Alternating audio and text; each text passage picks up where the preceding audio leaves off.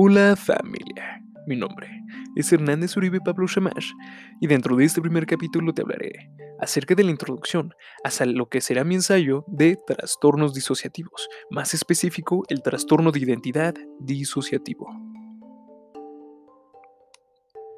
Introducción. El trastorno de identidad disociativo es un trastorno mental en donde inconscientemente el individuo se enfrenta a dos o más personalidades al mismo tiempo.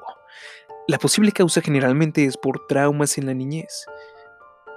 Hablaremos en sí de lo que es el trastorno de identidad disociativo, pero lo compararemos con las defensas del cuerpo humano, para así tomarlo no como algo negativo, sino incluso como un paso más de la selección natural.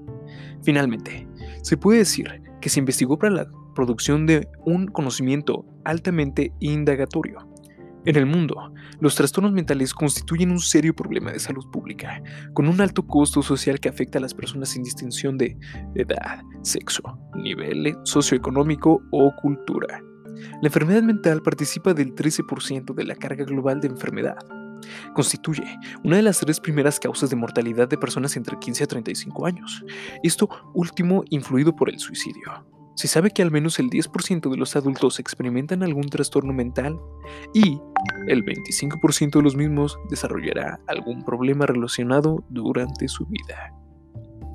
En sí, los trastornos mentales y neurológicos psiquiátricos representan casi la cuarta parte de la carga total de enfermedad en América Latina y el Caribe.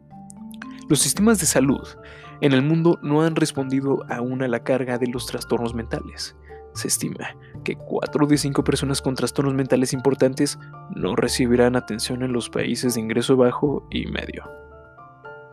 Eso ha sido todo por mi parte. Espero te haya gustado y nos vemos la próxima.